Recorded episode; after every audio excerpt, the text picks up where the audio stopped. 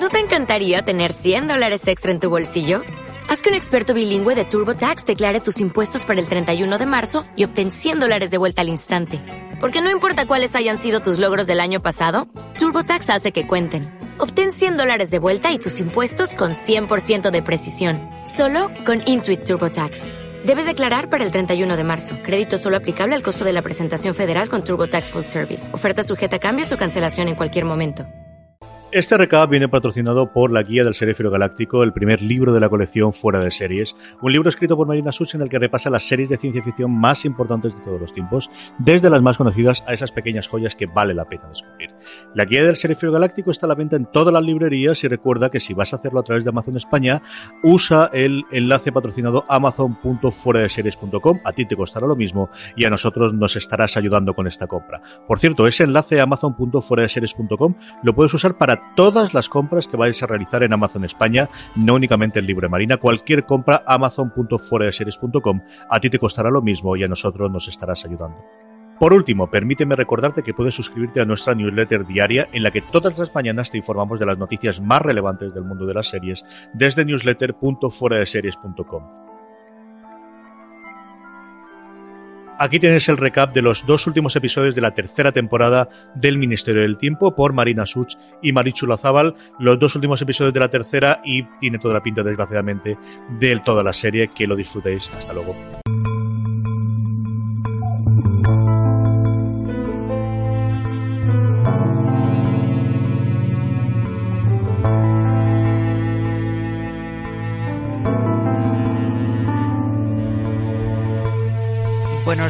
Buenas tardes y buenas noches, chicos. Eh, aquí estamos con nuestro último podcast recap de los capítulos de la tercera temporada del Ministerio del Tiempo.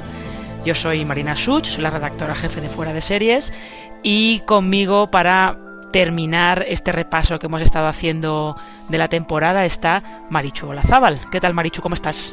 Buenas de nuevo. Suena, un poco, suena un poco raro decir eso de que es el último recap de la temporada, sobre todo porque eh, no, sab no sabemos, hay como mucha más incertidumbre esta vez que otros años sobre el, sobre el futuro de la serie. Yo he, he decidido tomarlo como si fuera el final, oye, qué bien nos lo hemos pasado, mm, no llorar demasiado y ojalá me esté equivocando y ojalá me den la grata sorpresa de que haya uno más, pero bueno, yo lo voy aceptando un poco para que el drama sea menor. Hombre, de todas maneras, sobre todo en el, episodio eh, 12, que se llamaba eh, Contratiempos, si yo no recuerdo mal, había ese sí que tenía mucho aire de despedida, ¿eh? Con todos esos guiños que estaban haciendo a cosas que pasaban en la primera temporada, ellos viendo Curro Jiménez y tal, ahí se notaba como cierto aire de vamos a decir adiós por si acaso. Sí, y, y yo supongo que creo que también, bueno, ahora lo hablaremos, pero como el segundo capítulo ha sido muy cariñoso y muy poco dramático y aunque quede bien atado eh, no es un cierre perfecto, pues mira, yo qué sé, me da la cosa de nos lo hemos pasado todos muy bien en este viaje, pues ya está, no pasa nada. Si, si se acaba, pues, pues mira, YouTube se acaba a lo grande y se acaba estando en, en su mejor momento. Oye, dentro de 20 años pensaremos que qué guay guardar un final guay del Ministerio del Tiempo, o sea que... Sí, sí, yo creo que han seguido un poco. Yo recuerdo que creo que eran eh, las chicas de eh, bytheway.tv, que era una web genial sobre televisión. Ellas tenían la teoría de que eh, el último episodio de una serie no es para cerrar tramas, sino para despedirse. Las tramas se cierran en el penúltimo. Con lo cual, eh, yo creo que es un poco el esquema que han seguido estos dos capítulos de, del Ministerio del Tiempo. Si quieres, podemos entrar directamente a hablar del que hemos mencionado antes, el episodio decimosegundo de la tercera temporada, eh, que creo que en, el, en la suma total de capítulos debía ser el número 32 o algo por el estilo, luego, lo- luego lo comprobaré, que se llamaba Contratiempos. Eh, y en este episodio tenemos al ángel exterminador eh, intentando evitar que Adolfo Suárez fuera elegido presidente del gobierno en 1976. Y esto lleva, esto además se une con que Bosco, el líder malo malísimo del ángel exterminador, intenta atraer a Alonso a su causa, bueno, de una manera un poquito, en fin, un poquito bestia como es secuestrando a Elena y diciéndole que o trabaja para ellos o se la habrá a cargar directamente. Y eso crea, eso como que lleva el conflicto que Alonso ha estado viviendo durante, durante esta temporada un poco a, la culminación, como al clímax final, como quien dice. Sí, bueno, yo creo que, que el, el, final de, de, Alonso es un poco el es un poco el que tocaba. Es decir, en una temporada en la que Alonso ha estado completamente destrozado, ya lo he dicho muchas veces, a mí me daba mucha penita y me estaba dando mucha angustia todo lo que estaba pasando. Eh, me parece que un final así, con tanto drama como que se tenga que decidir qué hace con su vida y qué es lo que quiere en su vida y, que vea muy claro, ¿no? Yo lo que lo que quiero es tener una vida cotidiana y estoy enamorado yo, Dios mío, qué, qué, qué dramático es esto de que me estén quitando a la novia. Sin embargo, le da un final que me parece que es muy adecuado. Y, y sigo pensando en clave de final de serie, ¿eh? Pero me parece que cierra el, comportamiento de Alonso de una manera de, bueno, ya ha aceptado dónde vive, ha aceptado con quién vive, ha aceptado lo que quiere. Y, me parece un, un, buen final, aunque llorara como una Madalena en el momento en que nos la cuelan, claro. Ya, ya, sí, esto es. A ver, eh, aún así, yo, yo, en el momento en el que eh, parece que Pachino mata a Alonso para evitar que mate a, Adolfo Suárez, yo tenía como un poco la esperanza de, bueno, si aquí ha muerto Alonso, en fin, pero tenía un poco la esperanza de, a ver si esto va a ser toda una estratagema. Porque teniendo en cuenta que Salvador sabía quién era Bosco, Aquí, en fin, no sé, yo tenía ahí como cierta esperanza. Y luego eh, está bien que al final te, muestren que Alonso, a pesar de que ha estado toda la temporada como un poco gruñón, como tú has comentado varias veces, y criticando algunas de las misiones que ha tenido que cumplir para el ministerio y tal, al final es verdad que él tiene como mucho, tiene muy metido el sentido del deber y tiene muy metido también el sentido de eh, sentirse así como de soldado de estos son mis, mis, compañeros y a mis compañeros no los puedo abandonar nunca. Sí, sí. ¿No? Es un poco esto que decían en, Hermanos de Sangre de eh, ningún hombre sí, se queda sin atrás. embargo, eh, yo es que en el, en el, momento del disparo me vi haciendo quinielas. Bueno, vamos a ver qué. Y, y, no me extrañaría que en el Ministerio del Tiempo eh, cerraran una cosa así cargándose a un personaje importante. Y por otro lado. Hmm. Bueno, sí, pero al, Alonso por fin había dejado de ser ante todo un militar y, y, había decidido que sus prioridades son estar a gusto en su vida, ¿no? Entonces, yo me encontré un momento de decir, vale, si esto fuera otro tipo de serie, estaría al segundo tranquila sabiendo que esto es una trampa. Y aquí no las tengo todas conmigo. Lo cual me gustó, porque mm. tampoco hubiera llorado como una Madalena y el último episodio para mí hubiera sido un drama, yo lo aviso. Pero no me hubiera parecido tampoco incoherente que se hubieran desaparecido Alonso y... Mira, es que ha tenido un final catastrófico en una vida catastrófica de la que no debería haber marchado, ¿no? No lo sé. Hmm. Sí, porque eh, yo creo que lo que sí que ha dejado claro, sobre todo la muerte de Julián al principio de la temporada, lo que sí que dejó claro el misterio del tiempo es que eh, trabajar para el ministerio conlleva sus riesgos. Entonces, un poco como lo que pasaba también en, en, Torchwood, que todos los agentes de Torchwood tenían una alta probabilidad de morir jóvenes. Pues es lo mismo que pasa, que pasa con el ministerio. Los agentes, las misiones que cumplen, todas tienen peligro, en todas, en todos están poniendo en peligro su propia vida, con lo cual.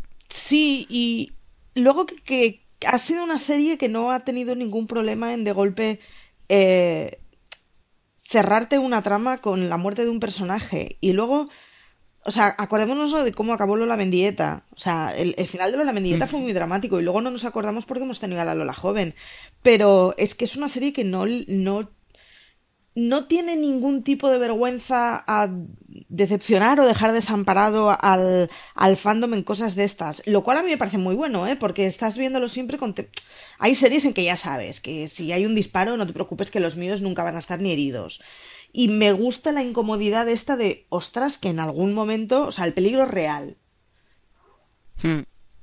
Sí, sí, sí, yo creo que eso está, eso ellos además lo han construido bastante bien, sobre todo eso, sobre todo mostrándote cómo terminaron la mendieta, con el, el, sacrificio de Julián al principio de, de, la temporada, también lo que pasa con Amelia, ¿vale? Que Amelia no muere, pero que te digan de repente que mientras ella ha estado cumpliendo una misión, lo que ocurre con esa misión cambia su futuro, su padre muere, ella tiene que volver a casa para ocuparse de, del negocio familiar y todo eso. Yo creo que ellos sí que han construido bien que realmente hay cosas muy importantes en juego cada vez que, o sea, cuando trabajas para el ministerio. Tu futuro personal eso no, no, está escrito, eso puede cambiar con las acciones que, que tú hagas, evidentemente. Y ahora tú justo que comentabas, eh, estabas hablando de Lola Mendieta, sí que te quería preguntar qué te parece esa interacción que hay entre Lola joven, la Lola Mendieta adulta que ya conocíamos nosotros, y la hija de Lola. Bien con pelos, es decir, me gustó mucho esa parte del capítulo me parece que además es un juego como muy bonito, el que la Lola joven al final, bueno, vaya cerrando carpetas de su vida pasada y futura. Me parece que es un juego muy bonito, pero me parece que es una trama que, que es para seguir, o sea, me ha sabido a poco. Y la culpa no es del ministerio. Quiero decir, si la serie se acabara aquí, me parece que el recorrido de la Lola joven se habrá quedado en corto. Pero bueno, mm, o sea, a veces las cosas pasan y hay que acabarlas, ¿no? Pero sí, sí que creo que es, un es, una carpeta que, ha sido poco explotada y, y, porque no había otra forma, ¿eh? Porque si hubiera sido esto un monotema de Lola hubiera sido un tostón. Pero bueno, yo uno de los motivos por los que a mí me gustaría que la serie siguiera es que me parece que es un personaje que tiene mucho que explicar aún y que encajar. Sí, sobre todo teniendo en cuenta que ella cada vez está descubriendo más cosas de lo que hizo su otro yo. Sí, y cada vez eh, nos estamos olvidando más de la Lola, digamos, del futuro o del presente, o la, la, Lola que murió por los eh, por, o sea, por, por, ser una traidora al ministerio, y se está haciendo un personaje que es muy propio, y, y, Jope es muy bonito, es una lástima pensar que es un personaje de, de un recorrido tan cortito, ¿no? Pero bueno. Mm. Sí, pues sobre todo porque además justo las escenas que comparten las dos Lolas eh, es verdad que lo que es el casting de Natalia Millán y Macarena García está súper logrado. Realmente, realmente podrías pensar que esa Lola joven puede terminar convirtiéndose en la Lola adulta, que es un poco como el peligro que tiene, que tiene ella contra el que ella está luchando. Mucho, mucho, sí.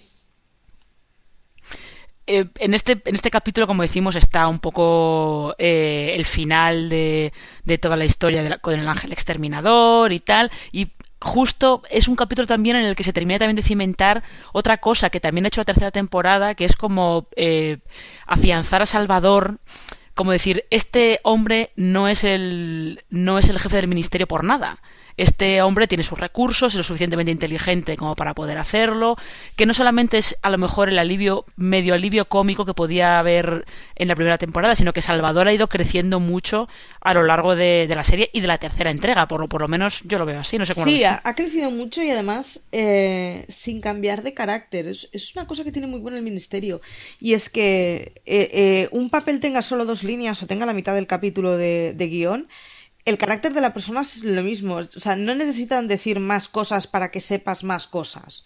Y entonces ha, podido ser una evolución muy natural y en aquellos episodios en que Salvador tenía que estar, pues bueno, un poco más corto de líneas, bueno, no tenías la, la sensación de que no estuviera al otro lado, ¿no? Y sin duda, vamos, mm, papelón, o sea, ya era previsible que teniendo detrás quien tiene fuera un buen papel, pero me parece que han sabido darle un recorrido muy bueno esa temporada, la verdad, y un cierre muy bueno, hablando de cierre como de estos últimos tres, cuatro capítulos.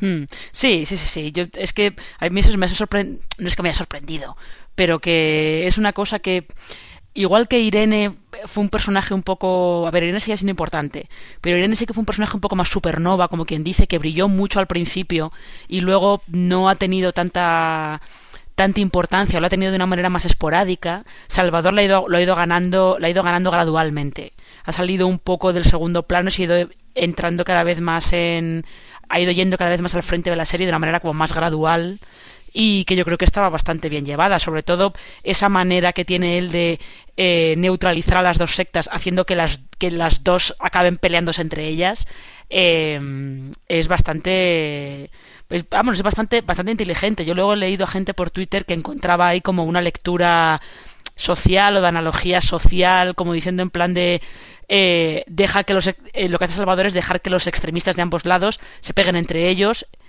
los aísla y los neutraliza completamente de alguna manera. Pero bueno, eso ya son cosas, cosas que la gente va, va viendo de más en, en, la serie, claro. Sí, y, y, a mí me parece que para la serie que estamos viendo, en la que o sea, no tendría sentido una, una batalla de superhéroes haciendo saltos imposibles. Eh, ventilárselos entre ellos da una, da una escena muy limpia y da una escena en la que en el fondo te da igual un poco lo que pase porque mira, que se maten entre ellos, efectivamente. Y entonces mm, solventa bastante bien el asunto. De nuevo, eh, yo hubiera agradecido que fuera una historia que quedara un poquito más abierta, pero me parece que siendo conscientes de que pues esto igual es todo lo que hay, yo agradezco que la hayan cerrado, la hayan cerrado de una forma limpia y la hayan cerrado de una forma en la que, bueno, supone un, un granito para el ministerio. Hmm. Sí, y en este, en este episodio es en el que comentábamos antes que se empieza a notar que están despidiéndose, sobre todo eh, con esos guiños, esos guiños un poco a, a, chistes que ellos hicieron en la primera temporada de la serie, como cuando Irene, Pachino y Alonso están viendo Curro Jiménez. Dicen que el protagonista les recuerda mucho a Julián, por ejemplo. O todos los homenajes que le hacen a Pablo Olivares. Eh, cuando dicen que es el mejor subsecretario que tuvo el ministerio, sobre todo ese homenaje, guiño, eh, como quien dice, recuerdo a través del personaje de la hija de Lola que tiene Ela, que es la enfermedad de la que al final murió Pablo Olivares también. Sí, y, y, en general a mí me ha parecido que es, es un cierre bonito, porque no, no ha pretendido ser un cierre de fuegos artificiales, sino que es, un cierre muy tranquilo en el que, bueno, vamos a decirnos que ha sido divertido esto que hemos visto, y guardamos mucho cariño y es un cierre muy bonito, porque no, no, me parece que sea un cierre para el espectador, sino un cierre para dentro de, del equipo de la serie, ¿no? El, bueno, ha estado guay estos tres años y, y la verdad es que, que hace que sea más duro de digerir, aunque mucho menos dramático, ¿no? Hmm. Sí, sí, sí, creo que te entiendo, creo que es, es lo que quieres decir, sí, es como eh, si ellos hubieran continuado, por ejemplo, la trama del ángel exterminador en el último episodio y hubiera acabado la temporada con un cliffhanger enorme, sí que probablemente nos habríamos sentido un poco como de, pero si esto no continúa, ¿qué, qué hacemos ahora? ¿no? O sea, nos habríamos encontrado como un poco perdidos, como quien dice, pero buscar un cierre cierre que lo deje todo más o menos solucionado sí que es, eh, es, es, una buena es una buena estrategia. Y eso se nota en el último capítulo último capítulo este sí que sí el capítulo 13 de la tercera temporada que se, se titula Entre dos tiempos que es un capítulo en el que ya las metareferencias y los guiños ya llegan a un nivel completamente modo experto directamente porque es un episodio en el que eh, la patrulla tiene que viajar a 1966 para impedir que se emita una serie que se llama El Ministerio del Tiempo y que está basada en las aventuras que eh, ellos vivieron, sobre todo en la primera temporada. Y lo más curioso de todo es que al mismo tiempo que tienen que evitar la emisión de esa serie, anda por allí un jovencísimo Narciso Ibáñez Serrador, que tiene el proyecto de historias para no dormir, eh, lo que pasa es que el director general de televisión española prefiere el Ministerio del Tiempo a Historias para no dormir, no quiere saber nada de ese, de ese jovencito que acaba de llegar de Argentina.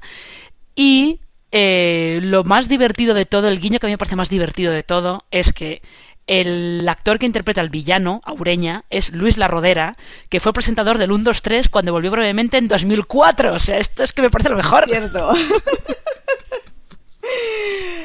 Yo, el último capítulo para mí es completamente prescindible en la serie. Lo estoy diciendo como algo bueno, ¿eh? ¿eh? Creo que si nos quedáramos en el penúltimo episodio ya sabríamos un poco cómo se cierran todas las tramas. Y que el último capítulo es de vamos a darnos un gusto con el fandom, con nosotros, con la cadena, con la historia del país, si quieres, y, vamos a hacer cosas a las que les tengamos cariño. Porque el personaje de Chicho Ibáñez Salvador se lo podrían haber ahorrado y sin embargo está hecho con muchísimo cariño. Porque sí. toda la historia de Alonso mira, lo podrían haber dado por zanjado en la penúltima y sin embargo, ostras, qué bien se cierra. No lo sé, es me ha parecido un, capítulo hecho como cuando acabas el curso y después haces una cena simplemente para despedirte, ¿no?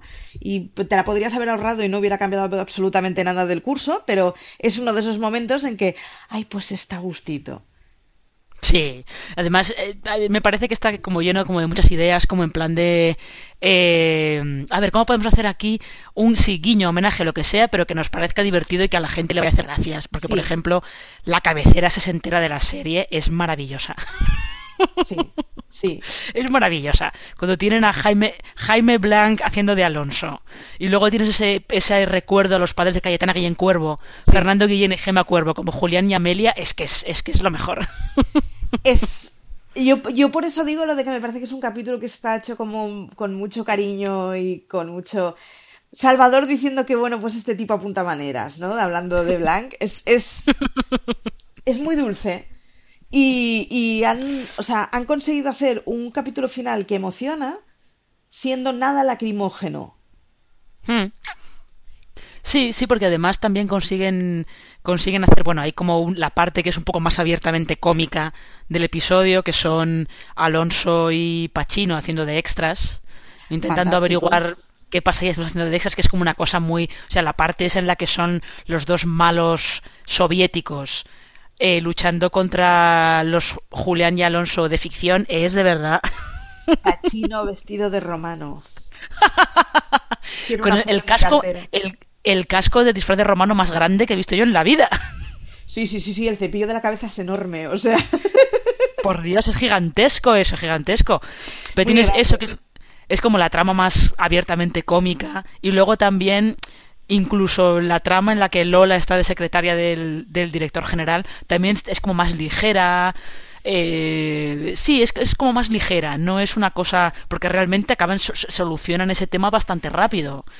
Eh, para poder pasar luego a hacerse otro homenaje a otro de los grandes éxitos de, de la serie, que es la distopía que presentaron en el final de la segunda temporada. Efectivamente. Y respecto a lo de Lola, eh, hay, un punto y es que siendo una trama mucho más ligera y siendo una trama que si, si hubiera una perfeina y hubiera, hubiera tenido que ser una cosa muy de cortemos minutos, quizás hubiera sido una trama que hubiera caído o que hubiera sido mucho más dos pinceladas. Sin embargo, o sea, toda esa escena de la entrevista de usted es muy joven, eh, tiene usted novio, está usted casada, está... No, nos recuerda a qué época te estás remontando, ¿no? Al, ministerio se le critica mucho como que ha sido muy poco crítico con, con el franquismo y, hostia, a mí es, esa entrevista de pero está usted casada, tiene usted novio y a santo de qué me está preguntando usted esto. Son esas pinceladas que dejan en el ministerio que no hace falta hacer siempre capítulos dándonos golpes en el pecho en donde todo sea reivindicativo, ¿no? Que me, me parece mucho más mazazo el que de golpe te vayan dejando pinceladas así, en donde efectivamente una mujer cuando se le hacía una entrevista se le preguntaba si estaba casada y que carajo, se sigue preguntando si vas a tener hijos, ¿no? Claro, sí, es que, es que de hecho justo esa crítica que tú estabas comentando, que eh, criticarle que, que no haya sido suficientemente que no haya sido suficientemente crítica con el franquismo es una cosa que yo no entiendo, ¿eh? o sea, es la crítica que menos entiendo de todas las que se le hacen a la serie. Es como han dejado, creo que ha dejado su posición muy clara muchas veces. Sí, y pero muchas veces. Y de una forma muy poco pesada, porque no ha tenido que ser todo capítulo sobre la transición para, para estar hablando permanentemente de, de política en el sentido más etimológico de la palabra, ¿no? Y, a mí es una de las cosas que me ha gustado el Ministerio. Es una serie muy incómoda para mucha gente, para muchas cosas, en muchas situaciones, ¿no? Lo que pasa hmm. es que no, lo hace a base de capítulos en donde únicamente te están hablando de eso. Es, es, una cosa mucho menos simplona y más interesante. Sí, bueno, aparte, yo sé, también es verdad que... Eh, ¿No te encantaría tener 100 dólares extra en tu bolsillo? Haz que un experto bilingüe de TurboTax declare tus impuestos para el 31 de marzo y obtén 100 dólares de vuelta al instante. Porque no importa cuáles hayan sido tus logros del año pasado, TurboTax hace que cuenten. Obtén 100 dólares de vuelta y tus impuestos con 100% de precisión. Solo con Intuit TurboTax. Debes declarar para el 31 de marzo. Crédito solo aplicable al costo de la presentación federal con TurboTax Full Service. Oferta sujeta a cambios o cancelación en cualquier momento. esa crítica hacia el franquismo realmente ellos la hacen en el final de la segunda temporada, en eh, el capítulo en el que Felipe II toma control de, de, la historia y el tío lo que crea es un, una dictadura eh, todavía más todavía más bestia. Con lo cual, pero bueno, de, de, todas maneras, de este, de este eh, de este último episodio tenemos eso, tenemos esa parte, como decimos, se ha solucionado muy rápido. A mitad del episodio se ha solucionado todo el tema de, de la serie del Ministerio del Tiempo en los 60. Y lo que tenemos después es, como decimos, esta distopía en la que eh, Ureña, el, nieto de Ureña, que es un villano que viene de, del cómic que se publicó en, en verano, ahora no recuerdo muy bien cuándo, pero bueno, es un villano que viene de, que viene de ese cómic cuando el nieto de Ureña lo que, lo que al final te acaba, te acaba mostrando es que los verdaderos villanos del siglo XXI son gente que solo se mueve por dinero y por beneficio personal. O sea, en realidad la vendetta, continuar la vendetta del abuelo a Ureña le da un poco igual. Y lo que quiere es hacerse rico directamente, ¿no? Sí, de hecho es brutal el abuelo, él diciendo el me, estaba recordando una canción de los Lendacaris muertos y tú no eres de izquierda, tú no eres derecha, tú eres del centro, del centro comercial, ¿no? Pues, tenía un poco el rollo ese de, carajo, es que no, no es que no, no es que tengas unos principios que vayan en contra de los míos, es que no tienes un carajo de principios, tío. O sea, al final, viva el mal, viva el capital, ¿no? Es, es... Ay, es muy desesperante, pero, pero bueno, yo por eso digo que es una serie que permanentemente está con crítica. El que no vea en esa escena una crítica muy general, igual, chico, le faltan gafas. Sí, no, no está prestando la suficiente atención, que es lo que yo suelo decir también a veces, que eh, a veces estamos viendo las series pero no, no les prestamos atención. Es un poco como cuando dice la gente, no, es que las series las veo mientras estoy con el móvil, o estoy planchando, o yo qué sé, o estoy haciendo otra cosa al mismo tiempo. Entonces, bueno, te, pues te puedes quedar con lo que es la trama general, pero hay cosas que, pues probablemente se te escapan, ¿no? Pero es, eso es es muy eh, ¿cómo diría yo? Es como muy. Para cerrar el círculo, está muy bien traído que de repente el ministerio se convierte en una agencia de viajes intertemporales. eh, Fantástico. Es una, es una, la verdad es que es una gran idea, es una idea muy de Doctor Who, ¿eh? por cierto. Tal y como lo presentan y tal, eh, a mí me recordaba algunas de las ideas que tenían que tenía Doctor Who en la etapa de, Russell T. Davis, que eran ideas muy, muy en este plan de ¿a que no nos atrevemos a hacer esto? Bueno, que no, ahora verás. ahora verás cómo lo vamos a hacer. Sí, hay, hay un, un, un, guiño por ahí que está muy bien y es que cuando se ponen todos a escribir de quieren, quieren guiones, pues les vamos a dar guiones, ¿no? El, el cortecito ese de suerte que en esos momentos las series no eran de 80 minutos porque no hubiéramos sabido qué escribir.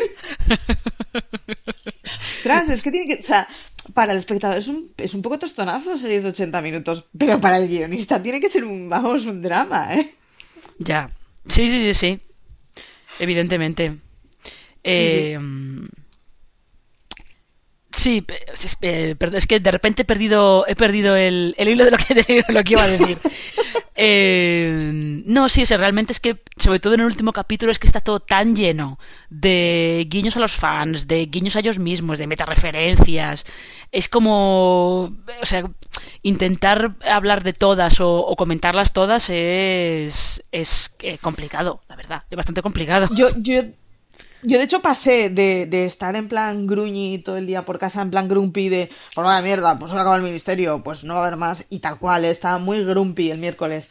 Y vi el capítulo ayer y fue de, ay, pues no sé, o sea, es un final bonito. Mm. Toda la serie es un final, o sea, todo el capítulo es un final bonito, ¿no? Y es un final muy cariñoso. Y al final me quedé con la cosa, de, o sea, acabó, el capi acabó la serie pensando, pues que nos quiten lo bailado, joder. Si, ojalá todas las series acabaran así, ojalá todas las series acabaran con un capítulo tan tranquilo en el que no hay ninguna prisa para cerrar tramas y cerrar historias. Si siguiera la serie, podría seguir perfectamente y podría seguir la serie si te hicieran un salto de dentro de 10 años y podría.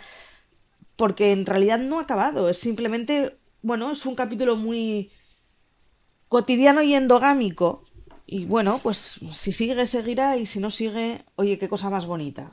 Sí, de todas maneras, también, eh, como tú dices, sí, ha sido un, es un capítulo tranquilo, entre comillas, porque ya no estaban con la trama de las sectas, pero pasan un mogollón de cosas, sobre todo en la última Ah, mitad. sí, sí. Porque cuando, Yo- cuando yo de repente tenemos pensar, ese... ¿no? El- el- esta serie es que, joder, estás viendo 22 capítulos o 21 capítulos y llega al 22, llevas mm, 30 minutos de la serie y aún no sabes cómo va a ir el final. Y entonces cogen una escena y ¡uh! Looping, todo cerrado. Y es como, ¿what? No, no han hecho, no han hecho eso. O sea, por eso la trama de Chicho, si no hubiera estado, digamos, a, resúmenes generales, no hubiera pasado nada. Eh, hay, hay muchas tramas y muchas de las cosas que pasan en ese, en ese último capítulo que si a alguien de fuera del ministerio le tuviera que narrar cómo acabó la serie no se lo contaría. Y que sin embargo eh, es una forma muy agradable de acabarla porque acabas con contenido pero no con un contenido agónico de "Ah, es que si no lo dejan todo hilado, Dios mío, el mundo se va a acabar. Y me estaba acordando mucho de la charla que dio Olivares, creo que fue en el último Serializados, en donde él decía, ¿no? Eh, que no, no le gustaban las series que de golpe el- eh, había en un momento determinado en que todas las tramas acababan al mismo último momento en una sola escena, ¿no? Y él decía, es, poco natural, la vida no es así, o sea, las cosas no nos pasan a todos a la vez. Lola no ha tenido un final, es decir, Lola ha tenido una serie de cosas que ha puesto de acuerdo con su hija, pero no ha acabado el personaje de Lola. Y está muy bien que no acabe el personaje de Lola, porque, el- porque en la vida no pasa así. No nos despertamos un día todos y pues se nos cierran todas las etapas y nos da un infartito a todos a la vez, ¿no? Sí, eh, yo, eh, yo también veo que eh, cuando hacen la distopía esta de que de repente el ministerio es una agencia de viajes, eh, que pasa justo lo, una de las cosas que Salvador dice que nunca debería pasar, que se privaticen los viajes en el tiempo. Eh, Hay tres cosas que no deben privatizarse, la educación, la sanidad, y los, viajes, en el tiempo. Joder, es que vaya frase. Efe- efectivamente, es que es una frase que eh, solamente en esa frase hay muchas cosas, muchas cosas. Se está hablando de muchas cosas con una frase muy corta. Efectivamente, sí. Eh, pero sí, justo por retomar un poco eh, esa idea, es como la excusa que les da a ellos de vamos a probar un montón de cosas que a lo mejor no tenemos más ocasión de hacer, que es como lo de, eh, por ejemplo, montar cuando te ves esa cacería de hombres que hay en el siglo XIV, que, mm, eh, porque por cierto Pacino menciona exactamente de dónde está de dónde está extraída. Está extraída, él menciona una película, pero en realidad es un relato que se llama Los sabuesos de Zarov, por si lo queréis Sí. buscar por ahí. Eh, pero que está bien porque eso nos deja a Irene a caballo con parche. Tal cual, tal cual, pe- peor quedó el otro cuando le preguntan por el parche, o sea, tal cual. es muy grande porque además es como un es como un recurso muy típico el que cada vez que una serie da un salto al futuro hay un personaje que lleva parche. Sí, sí. Pues Yo recuerdo que Pero sin, pasaba sin embargo, abre el, abre el meloncito bonito ese de eh, cuidado porque los viajes temporales implican mover a virus y bacterias en el tiempo y, y, bueno, exponer a la gente a cosas que no están. No, no, a- al- la historia de, de- de los saltos al futuro y del hacer una agencia de viajes abre un meloncito muy bueno. Sí, sí, porque además es justo, justo eh, eso que utilizan ellos de los virus y las enfermedades que se transportan de un tiempo a otro, que pueden ser muy peligrosos, es más o menos lo mismo que pasa, eh, o sea, es la manera en la que se, trasladan virus y enfermedades de un lado del mundo al otro, no solo con el turismo, sino con el mundo tan interconectado que hay ahora mismo, ¿no? Que tú puedes tener en España enfermedades tropicales que de otra manera nunca habrías tenido, por ejemplo. Sí. Eh, pero sí, yo, Sí, sí. yo creo que el, el final es un final, como tú has dicho, es un final como muy redondo. Incluso Alonso, que tiene un final, es como el final más definitivo, como quien dice, ¿no? Porque él decide, dejo de trabajar para el ministerio, me voy a centrar en, en Elena y en, y en esta vida y tal. Incluso eso, aunque sea un final, sigue siendo un final abierto, porque en cualquier momento le pueden decir, Alonso, te necesitamos para una única misión, solo esta vez, eh, por favor, haznos el favor de volver. Sí, de hecho, Alonso en realidad, o sea, no tiene un final, tiene un cambio de, o sea, no es, es lo que tú dices, es una cosa abierta. Lo que pasa es que ha dejado de ser el Alonso ante todo militar para ser ante todo Alonso y luego hay otras cosas, ¿no? Hmm. En, en eso mm, sería perfectamente coherente que Alonso volviera ayudando de vez en cuando al ministerio, incluso ayudándole siempre con otro tipo de papel, incluso, quiero decir, no es una cosa de vete, olvida mi nombre, ¿no? Es, lo que pasa es que, bueno, pues es que lleva mucho tiempo fuera de su de su época y fuera de tú sobre todo eres un militar que te vas a que te vas a morir a los 40 de un navajazo en algún lado, ¿no? Ya, ya no vives en un mundo así. Y era el único que por encima de todo lo que le pasara, lo que era era militar. Hmm. Sí, sí, sí, sí es cierto que esa es la evolución un poco de Alonso ha sido ha sido esa y también se queda se queda un poco abierta esa esa eh, ese principio de relación no romántica pero ese principio de relación entre Pachino y Lola. Porque de repente eh, el, truco que utiliza ella para que no los pillen para que el guardia de seguridad de televisión española no los pillen que es el viejo truco de ven vamos a enrollarnos porque así este pensará que bueno pues pensar otra cosa completamente distinta de lo que vamos a hacer. Eh, como que abre la puerta a que, a que los dos tengan una relación un poco más un poco más de compañeros, ¿no? Un poco más cercana, porque hasta ahora, creo que lo hemos dicho eh, otras veces, Lola ha estado siempre como más apartada de, de Pachino y de Alonso porque estaba en su propia historia. Y esto, este mayor acercamiento entre Pachino y Lola, si hay una hipotética cuarta temporada, eh, creo que es una de las cosas que, pueden, que podrían dar más, más juego claramente. Y sin embargo, si te das cuenta, es una, es una relación muy distinta a la que tenía Pacino con Aura. Es mm. decir, eh, e, el rollo ese de si podría ser tu padre y yo tu abuela, y luego en la oficina bromitas internas de vamos nieto, vamos abuela. Da, una retranca y un que, que es una. Pues es. Jope, pues ya me gustaría saber para dónde tira, ¿no? Porque es un tipo de relación más tranquila, porque, porque Lola joven es una persona mucho más tranquila de lo que era Aura, cara, no me sale Amelia. Amelia, de lo que era Amelia, que Amelia era, era más intensa, más seria, más, más, más decimonónica. ella muy responsable. Sí, más decimonónica, efectivamente. Y Lola es, es, es, una tipa que tiene mucha retranca.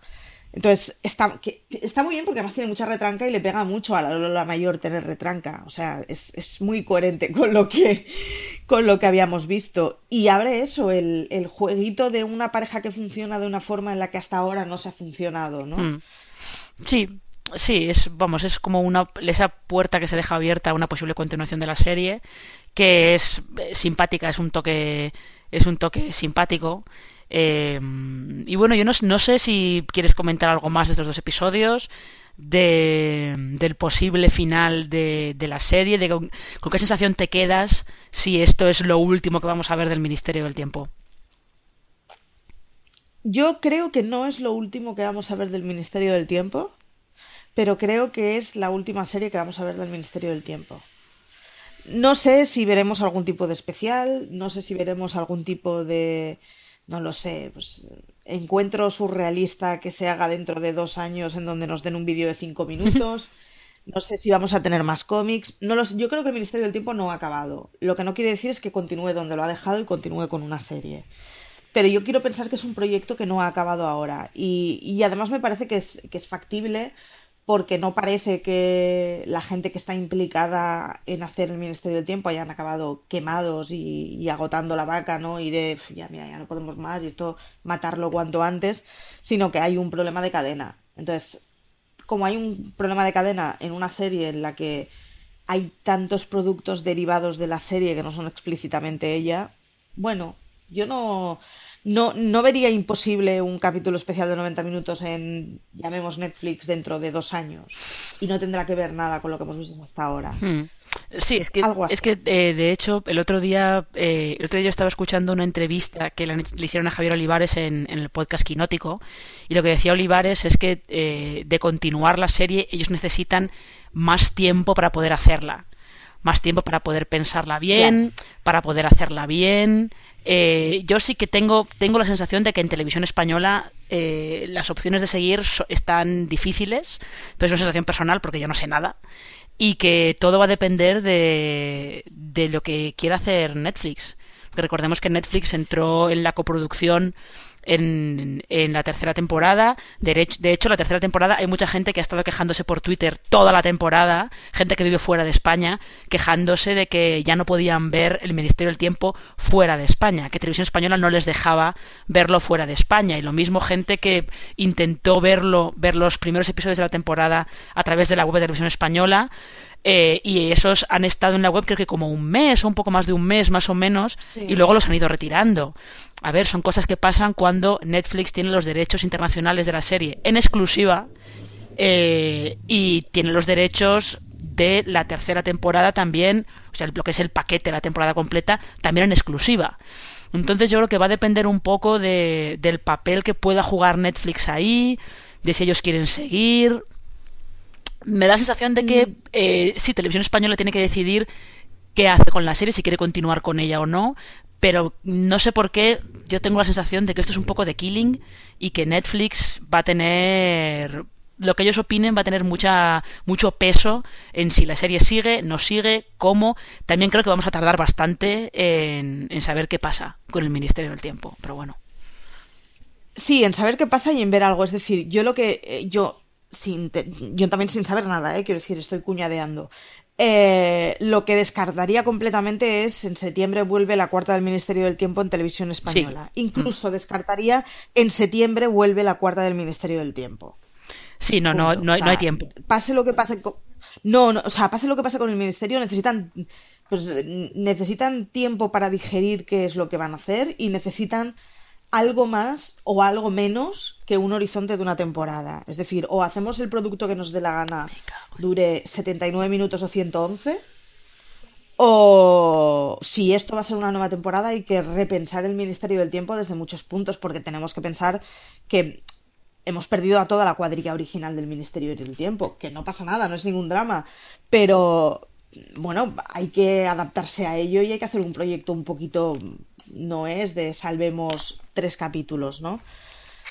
No lo sé. Yo tengo como bastante la sensación de que veremos más cosas del ministerio, pero me creo si ver más es, no sé, una ronda de vídeos de cinco minutos en donde haya seis vídeos de cinco minutos en los que nos expliquen cosas que no tengan nada que ver con una operación nueva de la cuadrilla, otro cómic, no lo sé. Ahora es eso, la fórmula. Yo honestamente creo que con lo que ha hecho Televisión Española este año es que, bueno, es decir, no les puede interesar el producto. No, es que, es, que además, además, sobre todo teniendo en cuenta que Televisión Española tarda mucho en decir si renueva o no renueva la serie, con lo cual, evidentemente, al tardar tanto, no hay tiempo, no les da tiempo o sea, tienen muy poco tiempo para poder producir la temporada antes de la emisión. Va todo como muy, como muy acelerado. Entonces, bueno, no sé. Sí. Y, y, aunque les dieran más tiempo, y aunque me dices es que, mira, pues no vais a empezar en septiembre, vais a empezar en enero y os lo decimos ya. Si Televisión Española está llevando la serie a las once y pico, la ha estado cambiando de día, ha habido un corte de por medio en el que avisaba cuatro días antes de cuando volvía, la temporada supimos también cuando empezaba la semana antes, no sé, no son el tipo de cosas que, haces cuando quieres cuidar a alguien, ¿no? Es un tipo de cosas de, pues tenemos el producto, nos lo tenemos que sacar de encima, pero bueno, es igual, demos el dinero por perdido y emitamos. Que no es la sensación que, o sea, no corresponde a la actitud que tienen ni el fandom ni la gente que lo hace, porque porque lees entrevistas de los actores y lees entrevistas de Olivares y lees y esta gente le tiene mucho cariño a lo, al trabajo que han hecho, lo cual se agradece mucho. Pero eh, el último, o sea, el único agente que en realidad parece que le da un poquito igual es Televisión Española. Y yo honestamente no veo una continuidad dentro de la cadena. Luego igual me equivoco. Yo, ¿eh? A ver, yo la veo difícil, es probable que nos equivoquemos, efectivamente, pero yo creo que ha, caído víctima de, de, de la manera en la que las cadenas están tratando en general la, su promoción de prime time últimamente, que es como la estamos llevando lo más tarde posible, hasta las 11 de la noche no empieza nada. Eh, y el caso es que se está resistiendo las audiencias, prácticamente solamente se. Eh, parece que solo se habla de las audiencias del Ministerio del Tiempo, pero Estoy Vivo, por ejemplo, y otro programa. es Gran Hermano. No, La Casa de Papel y Estoy Vivo, que son dos series que se emiten los jueves eh, cuando estamos grabando este, este programa, el último episodio de estas dos series se quedó por debajo de los 2 millones de espectadores. Y Gran Hermano, que suele, que suele hacer, que suele ganar la noche tal y cual, tuvo un 12% de share. O sea, hay un problema muy serio con las audiencias en España y creo que es un problema que las cadenas están haciendo como de si yo hago que este problema no existe, hago que no lo veo, no existe. Y, yo honestamente creo que es un problema de modelo. Es decir, yo no he visto ninguno de los capítulos del Ministerio del Tiempo en directo esta semana. O sea, esta temporada. ¿Por qué no? Porque si empiezo a ver una serie a las once y pico de la noche, al día siguiente, ¿qué pasa conmigo? Joder, o sea, lo puedo hacer un sábado, pero yo no lo puedo hacer todos los miércoles o todos los lunes.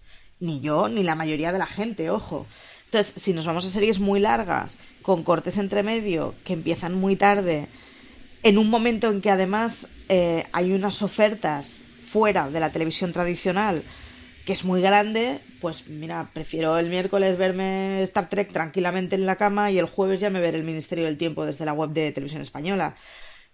Lo cual no tiene nada de malo si los números que se cuentan de audiencias son esos y si entienden que la pasta que van a sacar de publicidad en el momento de emisión, no tanto en el Ministerio del Tiempo, sino en las series que estabas hablando tú, eh, pues va, a ser menor y va a ser distinta y va a estar colocada de diferentes maneras. Sí, bueno, es un, es un problema y eso que en el caso del Ministerio del Tiempo no hay cortes de publicidad en medio, que es todo... se emite todo del tirón. Pero no, sí, es un, es un problema, esto es un problema para hablar en otro podcast diferente, pero es un problema que eh, la televisión estadounidense lo está sufriendo desde la huelga de guionistas de 2007-2008 y nos está llegando a nosotros ahora y parece que estamos igual de mal preparados para, o las cadenas están igual de mal preparadas para asumirlo que las cadenas estadounidenses eh, lo están. Las cadenas estadounidenses están empezando a ver cómo pueden solucionar las bajas audiencias ahora, o sea, 10 años más tarde, con lo cual, imagínate. Imagínate. Pero bueno, eh, yo creo que después de, de haber terminado hablando más de audiencias que de la serie es el momento de es el momento de cerrar este este podcast y como decimos es el último de recaps eh, de cada episodio de la temporada del Ministerio del Tiempo. Es probable que luego hagamos uno que sea como más general de toda la temporada. Ya os ya os avisaremos si, si eso al final ocurre o no. Pero de momento eh, lo que vamos a hacer es eh, darle las gracias a Marichu Lazábal por estar, ser la única constante de todos estos, de todos estos podcasts. la única que ha estado en, en todos los podcasts. El ministerio lo llevo muy dentro. Ahí está, ¿eh? una ministérica de pro, sí señor. Eh, y eso, muchas gracias Marichu. ¿Quieres decir algo más a modo de despedida? No, al contrario. ¿Quieres decir algo más a modo de despedida, Marichu? Mm, nada, mi marido se agradece mucho que me hayáis escuchado vosotros para no tener que darle yo la brasa a él, o sea que os devuelvo los agradecimientos. que un placer y que, bueno, pues ojalá podamos hacer algo hablando del Ministerio del Tiempo, de cosas nuevas del Ministerio del Tiempo, sea de cómics, de cartas o de lo que sea, me da igual. Pues en fin, eh, recemos a los dioses de Cobol porque eso pase. Así que nada, ya sabéis, eh, ha sido un placer. Em, volveremos a escucharnos en alguno de los otros eh, podcasts de fuera de series, que ya sabéis que podéis encontrar, podéis escuchar el resto, tanto este podcast como el resto de podcasts de, de fuera de series, tanto en ebooks como en iTunes, y también podéis encontrarlos en, en la web fuera de series.com. Y nada más, que paséis un buen día, una buena semana, un buen mes y como diría CJ, tened muchísimo cuidado ahí fuera.